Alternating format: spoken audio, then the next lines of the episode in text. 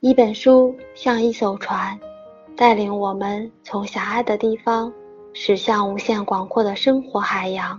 摘抄本朗读者计划，与你一同扬帆起航。心机作者周汝昌，献琴集序文皇上朗读戏子。五十年前，在天津的南开中学读书，对这学校，历来就有不同的看法。这里不想过细研究，我只是想说。他留给我的印象是很不错的，特别是那自由的学习空气，至今想起来也还使人感到温暖亲切而不易忘记。完全没有以投靠名牌大学为唯一目标而进行的填鸭式教育。舌尖的面孔虽然严肃，但其实也还是宽容的。正规教学之外。课外活动是那么多种多样，体育、演戏、编印校刊、假日旅行、听演讲、学做陶器、养花，真是花样繁多。不过，一切任听学生自由参加，并不做硬性的规定。图书馆里有着不算寒碜的藏书，校园附近有三家书店。出售新刊的书报杂志，学生有很好的机会接触新的思潮和新的文化。我知道学校当局曾经没收过北新书局出版的《结婚的爱》，因此受到雨丝的批评。不过，这是我入学以前发生的事了。对我的宿舍床头小书架上排满了新书，舍监查房时却曾多次有兴趣地注意过，但并不没收其中的任何一册。水星出版后，校园里出现了几张小小的征订广告，通讯地址就是教员宿舍，那是由李林先生代理的。在这水星上。我第一次读到卞之琳、何其芳的诗，国文班上孟之孙先生给我们讲古典文学和考证，这当然就有些失之艰深，但他用天津腔，慢声长吟桃花扇余韵的神情，实在是引人入胜的。他指定的课本之一是戴东原的《屈原赋注》。这书我们就不知道到哪里去买。可是第二天，同学周告良带了一本宣纸印刷非常扩大的一木课本来，却使我真的开了眼界。这是他的父亲周书涛复雕的有名的建德周氏课本。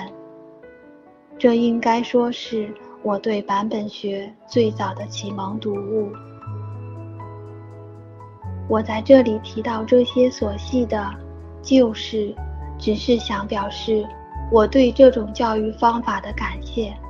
老师并不给学生规定某些未来的学习目标，只是像抓周似的，在盘子里安放许多好玩的事物，任凭孩子自己选取，选择的机会倒是越广、越多越好。当然。像贾宝玉那样一下手就抓来了口红，也没有引引起紧张的必要。可是，这正是一种最好的抉择，也说不定。后来，许多同学的未来事业都是最初从这里开始的。人们真的选择了五花八门、各自未来的盛业，因为同级同组的关系。汝昌和我住在一间宿舍里，他是天津盐水沽人，比我大两岁，平常总是缄默的不大开口，细长的身材，清疏的眉眼，说起话来也是细声细气的。他从高中一年才插班进来，一开始好像不大容易亲近，看来他已不再是小孩儿。而是一个快要成熟的青年了。他从不参加体育活动，只是爱听戏，京剧、昆曲都喜欢。他还偶尔粉墨登场。记得后来他送给我一张春秋配里李春发的戏装照片，就是在燕京大学读书客串演出时拍的。这种共同的兴趣使我们找到了第一个共同点。不久，我又发现他喜欢诗词，并曾熟读《红楼梦》，这就在我们中间出现了新的、更有兴趣的共同点了。这时，我们的谈话开始多起来，谈论的主题也集中在《红楼梦》上。有很长一段时间，每天晚饭以后，走出校门。经过南楼体育场、女中宿舍楼，到强子河畔边散步时，谈论的就多半是这个。那真是兴致盎然，杂以激变，直至回到宿舍还往往不能停止。以我当时的年纪水平，对《红楼梦》的欣赏，怕是还停留在菊花诗和螃蟹咏上面。如昌当然比我高明得多，好像已经在注意曹家的故事和作者的生平了。可以说，这就是《红楼梦》新政的最初的发轫。当时的谈话内容，今天几乎一点都记不起了。但汝昌的研究《红楼梦》，早在五十年前即已开始。这一节，我想是可以作证的。《红楼梦》的研究。到今天的规模与水平，不用说，在五十年前是梦想不到的。鲁昌也一直坚持着他的研究，在新政之后，又出了不少专著和散篇论文。多年来，我一直以一个普通读者、栏外人的身份，偶尔注意着他的工作。现在，他的一本新的论文集将编成问世。来信希望我写几句话在前面，这是推辞不掉的。可是又完全没有发言的资格，只能简单的说几句空话。当然，在说这空话的时候，也不免要带出一些零碎的感想。看来，比起五十年前的水平，也高不了多少。但不也说明了有些设想已经坚持了那么久？还没有改变的事实吗？如果有谁指出这就是僵化，那也没有什么法子想。好像也是汝昌曾经提出过的，《红楼梦》的研究应有内外学之分。看来这好像是一句笑话，不过却正是符合实际情况的。换一种说法，目前的红学大致似乎可以分为两大流派，一支。是从文学评论的角度出发，一直是从历史学的角度着眼。事实上，情况也正是如此。照我的看法，这两支研究大军是应该齐头并进的，而前者的工作应以后者的成果为基础，倒不是说要彻底弄清了康乾之役政治、社会、经济的情况之后。再来进行《红楼梦》的艺术探索，这是不切实际的可笑的想法。但前一步工作做得越深入踏实，后面的工作才有可能得到更大的收获。这一存在第一的真理，是已有过去的研究经验充分证明了。想根除一切空论，舍此并无他法。我一直在想。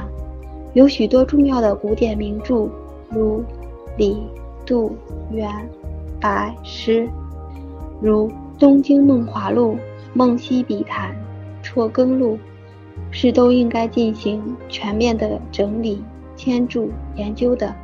这工作做得好，我们就往往有了一部具体的断代的社会史、科技史、经济史，有了一部。欲牺牲年谱会迁，即使非常不能令人满意，不也使我们对唐代后期文武宣三朝的政治生活看到一点依稀的轮廓了吗？而在这一意义上，恐怕没有另一部书能比得上《红楼梦》。那简直是无比的明清之际下启康乾盛世的一部极丰富的社会史，值得写出百来篇重要论文。在这基础上，从而写出一部活生生的社会风俗史来。文学评论如能建筑在这样的基石上，可以断言，开出来的必非图悬人目的昙花。《红楼梦》新政所表现的这一特点，汝昌曾经坚持了几十年，我觉得应该更自觉地坚持下去。这中间可能出现过偏离，出现过枝节性的迷惑，但只要大的趋向不错，就用不着逡巡。传记围绕着传主来写。人们是不会有异议的，《红楼梦》研究围绕着曹雪芹来做，也应该是题中应有之意。人们说红学已经变成了曹学，这批评是尖锐的，但也只有在研究已经对著作与作者本身毫无意义时，才是如此。人们也曾对曹雪芹卒年这样的讨论表示不耐。其实，对这么一位伟大的作者，连生卒年都弄不清楚，也并非什么光彩的事。不弄清雪芹的生卒年，又怎能确知他的生活时代、家族与社会政治生活的变化？又怎能具体分析作品产生等种种微妙因素呢？繁琐也是一种相对的概念，在某些人从某一角度看来是繁琐的。换一副眼光，采取更广阔的世界，结论恐怕就两样。不能要求广大读者都是具有如此深广的兴趣，但在文学批评家是应该更好地理解什么才是界限。细所引取的研究倾向是确实存在的。